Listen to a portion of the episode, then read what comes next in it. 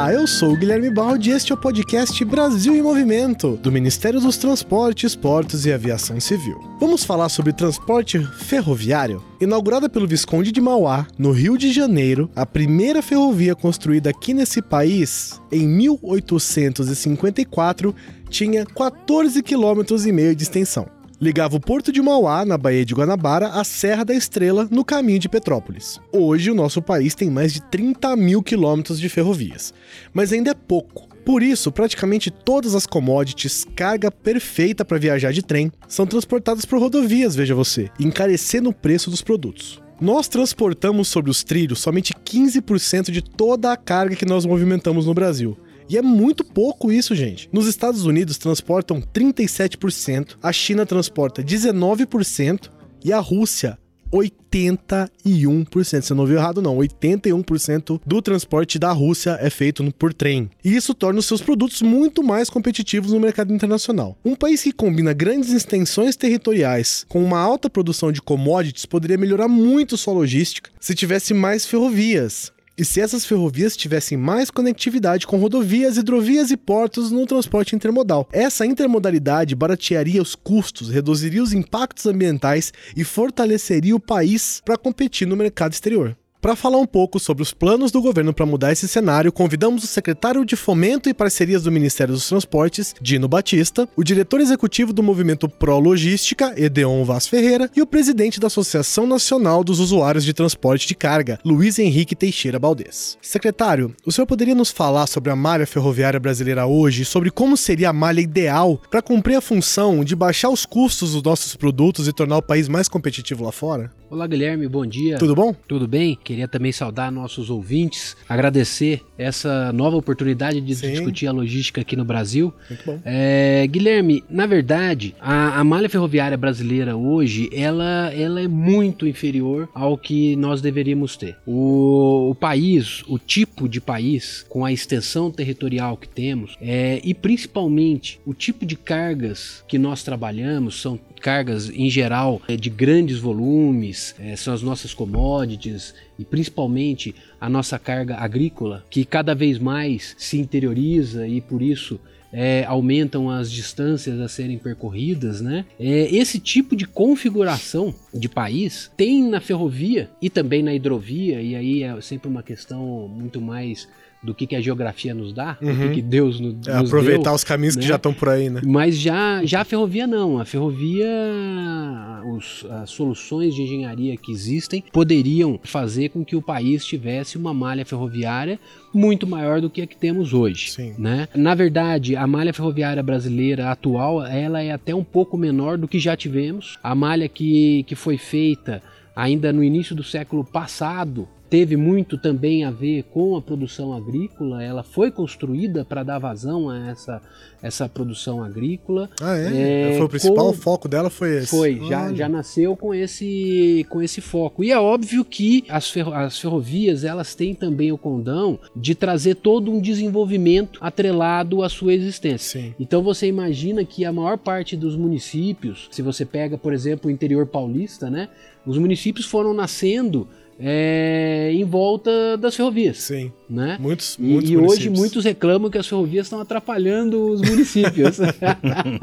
e é óbvio que também, a partir do momento que as ferrovias existiam, que os municípios foram nascendo em volta das ferrovias, também houve um, um desenvolvimento é, no início do século passado, até meados, um pouco mais do, do século passado, tam, também teve um desenvolvimento do transporte de passageiros. Uhum. Mas esse, infelizmente, nós já perdemos aí no, no meio da história. Ficou né? só basicamente em linhas que são destinadas a turismo mesmo, né? Linhas, sim, pequenas sim. linhas turísticas. É, né? Temos duas grandes exceções no Brasil, uhum. que são as linhas hoje operadas pela Vale, né? A Estrada de Ferro Carajás e a Estrada de Ferro Vitória Minas, que são exceções que, se por um lado são apenas exceções, por outro, elas realmente prestam um serviço de alta qualidade que atende muito bem a população, principalmente lá no, no Pará, é, é o grande é, modo de transporte de uma parcela significativa da, da população interiorana uhum. do, do Pará. Mas essa, esse desenvolvimento que tivemos, e aqui eu vou colocar só grandes números, acho que não é a, a vírgula que interessa não, aqui, né? Não, não. É, nós tivemos ali na casa dos 30 mil quilômetros de ferrovias desde o início do século passado, na verdade um pouco mais. Hoje ainda temos esses 30 mil, na verdade um pouco menos. É, e hoje nós temos efetivamente operando no Brasil cerca de 10 mil quilômetros, onde a gente tem um tráfego significativo. Se desses 10 mil quilômetros nós descontarmos exatamente a, a, as, as, as, ferrovias hoje, uma carga mais dedicada ao minério de ferro, é, em especial as estra a Estrada de Ferro Carajás, Vitória Minas e as, as, ferrovias da MRS, da concessionária MRS, a gente percebe que o que resta de, de ferrovia para atendimento, em especial da carga agrícola, né, da nossa produção agrícola e da carga geral, é muito pouco muito, muito, muito aquém do que nós deveríamos ter. Uhum. Existe uma, um, sempre um questionamento, tá? Então, quanto precisamos? A pergunta exatamente não é essa, tá? A, a gente tem hoje na EPL, a empresa de planejamento e logística, que é a estatal que faz o planejamento na, no setor de transportes, né? Ela fez, na verdade, não uma avaliação de quantos quilômetros deveríamos ter, mas pelo menos ela fez uma avaliação de qual que seria o impacto de alguns dos principais projetos que nós temos trabalhado na matriz de transporte logístico do, do país. E só para você ter uma ideia, se nós tivermos os investimentos atrelados aí a melhoria das malhas já existentes, uhum. ou seja, não estamos nem falando em criar coisa nova. de criar coisa nova, uhum. só de adequar o que temos aí. A gente está falando algo em torno de 15 a 20%, é, na verdade pontos percentuais de acréscimo no share da ferrovia. O que, que isso significa? Que a ferrovia vai trans, transportaria 20% a mais, a mais do que pontos percentuais a mais do que transporta hoje. E isso é, em conjunto também existem algumas, é, alguns investimentos em novas ferrovias que também são simulados pela, pela EPL. De modo que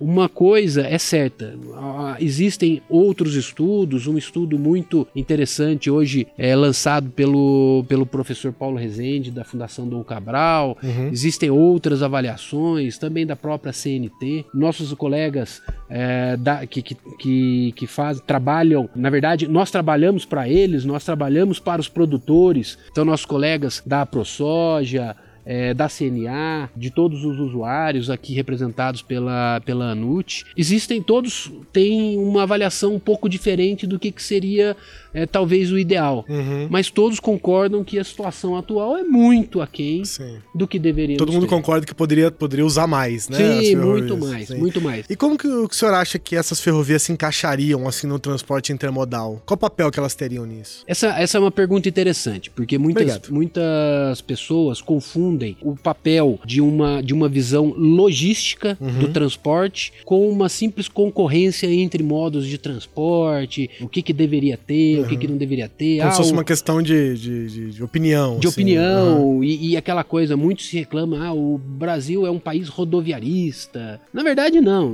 O Brasil não é rodoviarista, não é ferroviarista, nem hidroviarista. Infelizmente, o Brasil é um país que ainda, infelizmente, todas as infraestruturas de transporte é, apresentam uma, uma característica inferior do que deveríamos ter. E, lógico que, considerando todo um histórico de desenvolvimento, o setor rodoviário ele é o mais desenvolvido e é exatamente por isso que ele captura grande parte do, do transporte ainda no, no país. Quando você faz uma avaliação intermodal, e aí sim é o, é o grande barato, né?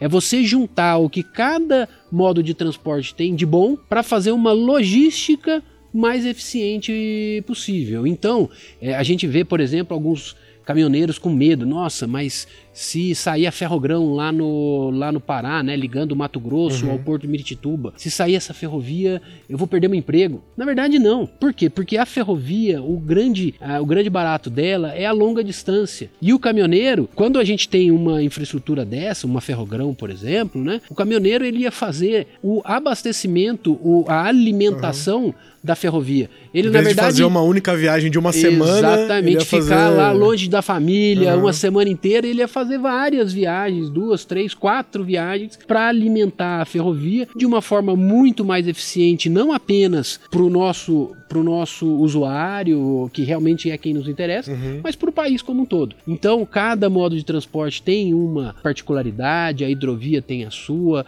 ferrovia a sua, a rodovia a sua, e o ideal é que a gente consiga aproveitar o que cada modo de transporte tem de bom para o seu momento adequado. E o ideal é realmente a gente ter uma perna rodoviária alimentando as ferrovias, ferrovias fazendo transportes na longa distância, economizando diesel, poluindo menos, economizando divisas para o país, deixando tudo mais um sistema todo mais eficiente.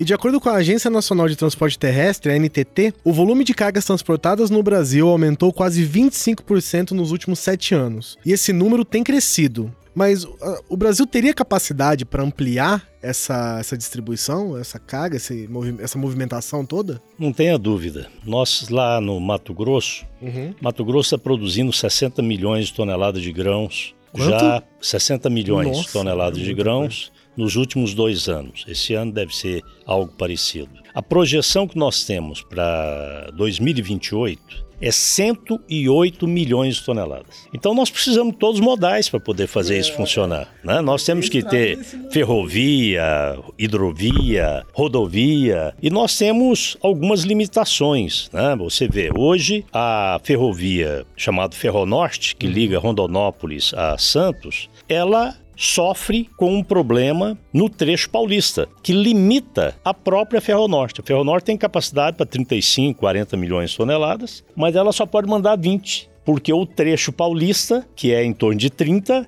tem outras cargas para esse trecho, então ela limita. Então nós precisamos Não, que haja de, de, de, de, É questão técnica, é questão... Uhum. É, o trecho paulista é um trecho muito antigo. Entendi. Ele Não tem cabe. que ser atualizado, uhum. ele tem que ser duplicado alguns trechos, né? ele tem problema de passagens urbanas, tem uma série de problemas que levam a ter uma baixa capacidade. Entendi velocidade é muito baixa. Não poderia ter o né? rendimento. A própria descida da serra, né, Valdez? Então, é, nós precisamos sim desse avanço, nós precisamos da Ferrogrão, nós precisamos da FICO lá no Mato Grosso, todas essas ferrovias são extremamente importantes para a nossa produção. Eu gostaria de lembrar que nós temos um caso de intermodalidade completa, que é a intermodalidade da hidrovia do Tietê. Né? Nós, o secretário estava falando agora em intermodalidade, você tem o rodoviário até São Simão, uhum. o hidroviário de São Simão até Pederneiras e o ferroviário de Pederneiras até Santos. Olha. Isso é um exemplo do que a gente tem que perseguir. E funciona né? direitinho. Funciona bem. Quando as usinas deixam, funciona bem.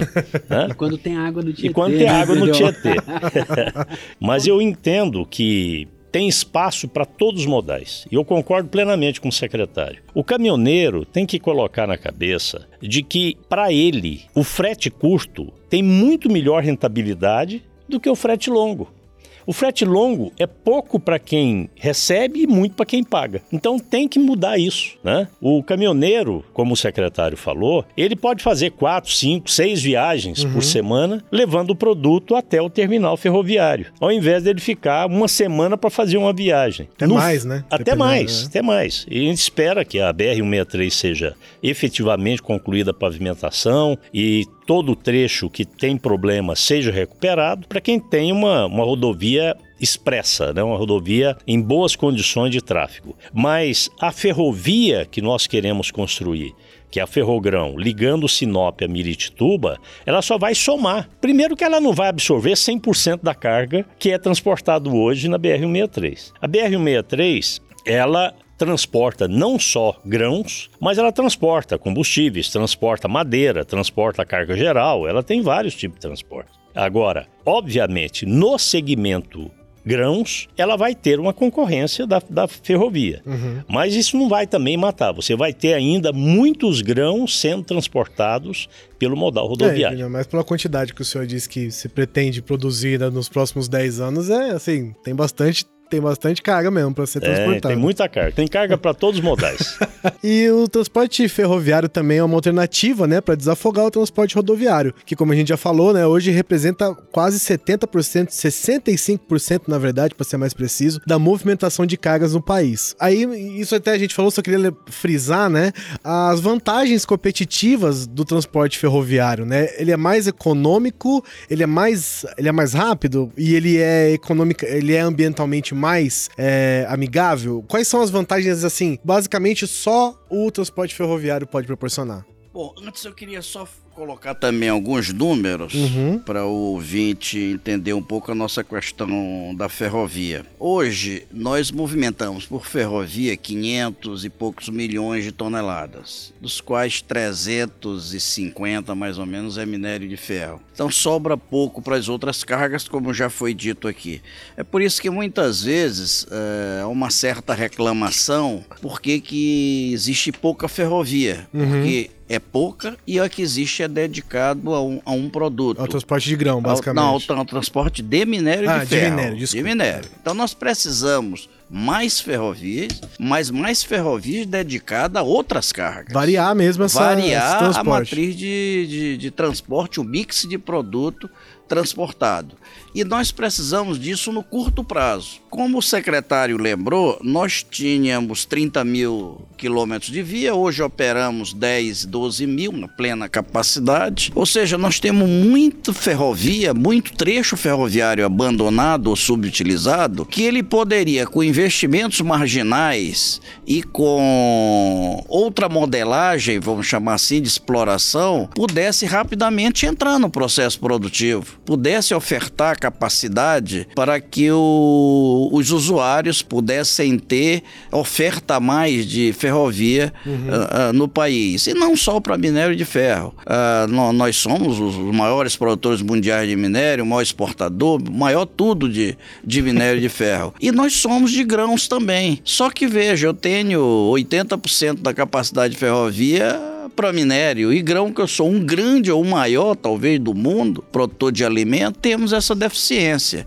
Então é preciso que, além de se ter investimentos de curto prazo para viabilizar a malha, essa, essa viabilidade se dê em outros produtos que não que não minério. Para que, vire uma alternativa mesmo. Que, né? Exatamente, para que vire uma uhum. alternativa para que o usuário tenha condição de colocar sua carga da, na ferrovia. E a ferrovia, como já foi lembrado aqui, a ferrovia é transporte de longa distância cargas uh, de grande densidade, de grande volume. Não é carga de caminhão que nós estamos fazendo hoje. Uh, o caminhão faz, uh, por exemplo, o Edeon pode le lembrar aqui, que leva soja do norte do Mato Grosso para Paranaguá a mais de 2 mil quilômetros. 2.200 quilômetros. 2.200 quilômetros. Isso não é carga, não é distância para caminhão. Isso é para ferrovia. Agora, por que vai caminhão? Porque não tem ferrovia. Não tem, tem. Então temos que realmente Uh, o Ministério tem o Plano Nacional de Logística, tem vários planos, tá certo? Mas que a gente precisa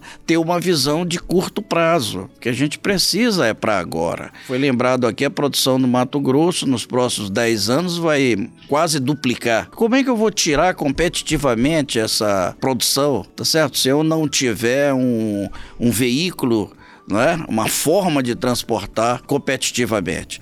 Então eu entendo assim: nós temos condição de melhorar a curto prazo a nossa capacidade de transporte, mas ela não pode ser mais dirigida ao minério de ferro. Uhum. Pode ser ao minério, desde que tenha mercado internacional, ok, mas para as nossas necessidades nós temos que diversificar o mix de transporte. Secretário, são esses os projetos para concessão é, do governo federal, o FNS, o FIOL e o Ferrogrão? Você poderia falar um pouco, um pouco mais sobre esses, esses projetos? Sim, Guilherme. É, esses, na verdade, são os três projetos que hoje já estão é, qualificados como prioritários uhum. no programa de, de, de, parcerias e investimentos, o PPI, do governo federal. As três ferrovias que a gente é, vai licitar, vai levar a mercado para fazer novas, novas concessões né? A Ferrovia Norte-Sul, FNS, é, na verdade, é uma ferrovia praticamente que já foi finalizada a construção dela, quem construiu foi a Valec, a estatal uhum. é, federal que trabalha com construção de ferrovias, né? É, já praticamente já terminou a construção e o que está sendo levado para a licitação é, é, uma, uma licitação de quem que vai operar esse trecho, ou seja, vai ter quem acesso a essa linha aí. É não acesso, porque na verdade a gente tem no sistema ferroviário, a gente tem ou deveria ter, isso é um dos pontos que tem ainda que ser melhorado no sistema federal, que é o acesso de outros os operadores as malhas de todos os, os operadores, uhum. né, de todas as concessões. Isso é um ponto que ainda tem que melhorar, ainda tem que ser aperfeiçoado. Mas é, o que vai ser licitado é quem vai operar aquele trecho, ou seja, quem vai fazer a manutenção da linha. É como se fosse uma, uma rodovia, assim. É como se fosse uma rodovia. É um pouco diferente, porque na, na rodovia, o concessionário ele toma conta lá do pavimento, uhum. da sinalização, e são outras pessoas que têm carros, que têm caminhões, que ah, têm é motos verdade. que passam sim, por ali. Sim, sim. Nas ferrovias, não. Nas ferrovias, ele tanto cuida da infraestrutura, como também ele tem o seu próprio carro o ali. Dele, Na é. verdade, uhum. né, os trens, ele, ele que transita ah, legal, por aquele trecho. Mas é, os trens de um outro concessionário, e no caso da Norte Sul, isso é fundamental, né? É, por quê? Porque a Norte Sul ela, ela não chega diretamente em nenhum porto. Uhum. Ela, na verdade, está ligado, tá ligada, está conectada em outros concessionários. Ela está ligada ao sul é, na, na Malha Paulista, né, hoje cujo concessionário é a RUM, e ao norte na própria VLI, a concessão da, da Norte Sul, trecho norte da Norte Sul. É, então, os trens que saírem ali dessa região da Norte Sul, o tramo central, que é esse que está sendo licitado, vão ter que passar por algumas dessas concessões e outras, na verdade, também, para poder chegar nos portos os trens dessas outras concessões também vão poder adentrar uhum. aí a concessão da Norte Sul para poder pegar carga e também claro. fazer esse transporte. É, e essa concessão a gente aguarda muito em breve que a, a, a NTT finalize seus trâmites internos e que possa publicar o edital de licitação uhum. da Norte Sul. É, a Ferrogrão é o, o, segundo projeto em termos de maturidade, é uma ferrovia fundamental para o escoamento, principalmente ah, da safra agrícola do centro do Mato Grosso, e vai ligar a região de Sinop até o porto de Miritituba, que é um porto fluvial. É, na verdade, ele é do, do, do, do distrito, ele é um distrito do município de Itaituba, no, no Pará né? E dali você coloca a carga em barcaças e segue até um porto aonde faz o transbordo para uma, ou seja, você tira das barcaças, coloca nos grandes navios uhum. para fazer a, exportação para os nossos grandes clientes no mundo afora. Isso seria né? um, um, exemplo intermodal também de... de...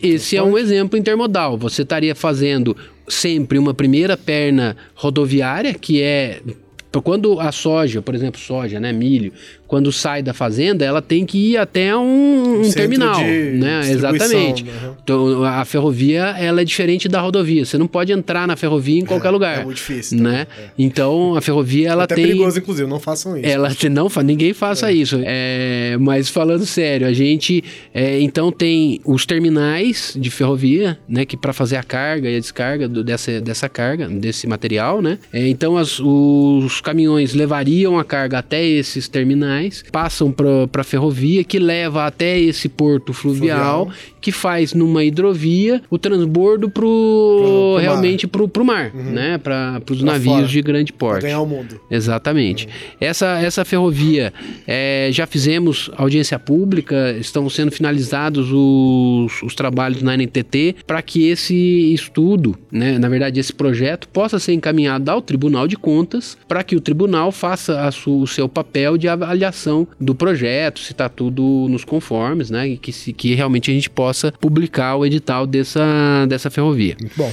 E por fim a Fiol, que é uma ferrovia que nesse primeiro trecho dela a Valec também, ela já finalizou quase mais que 70% das obras já foram finalizadas, então ficaria a cargo do concessionário finalizar as obras e depois operar. No primeiro trecho que vai até Barreiras, que é uma região de produção de minério e que estaria ligado ao Porto Sul, que é um novo porto que vai ser construído, já está sendo construído uhum. próximo a Ilhéus. Na Bahia. E nesse primeiro trecho, a principal carga é o minério de ferro, mas a, Vale, a Valec mesmo já está continuando a construção da Fiol mais para o interior, até a região de Luiz Eduardo Magalhães, para que a gente, na verdade, a primeira região, eu, eu acho que eu falei Barreiras, mas é Caetité. É, é, é eu me desculpe. É, muito bem, eu, eu olhei para a cara do Edeon, o Edeon olhou e falou: opa, é alguma coisa errada. É, é, então, o primeiro trecho que é de, de, de Caetité, essa região de, de mineração até o Porto Sul. É, a segunda, o segundo trecho que já está também em construção pela Valec, que é de Caetité até Barreiras, aonde a gente Barreiras, Luiz Eduardo Magalhães, onde a gente tem uma, uma produção agrícola bastante significativa, né? E uma, um terceiro e último trecho da, da FIOL seria a, exatamente a ligação é, dessa região de Barreiras até a Norte-Sul. O que vai ser é, licitado agora vai ser o primeiro trecho, que é o trecho de Caetité até, até Ilhéus para essa ferrovia é, estão sendo também finalizados os trâmites para que a gente possa iniciar a audiência pública. Uhum. E daí vai seguir, né? Audiência pública, fluxo, depois. Exatamente. Tribunal, comum. a uhum. gente lança edital. É, esses são os três projetos que hoje o governo está tocando e nós temos uma sinalização de interesse muito grande do mercado em relação a eles. A gente tem uma confiança que vai ter sucesso essas licitações. É, tomara. E ouvintes, vocês já sabem, mas eu vou repetir, podem saber mais no portal do Ministério dos Transportes em transportes.gov.br e nas nossas redes sociais, é claro. Agradecemos a participação de todos neste episódio do podcast Brasil em Movimento e nos encontramos no próximo episódio. Até lá!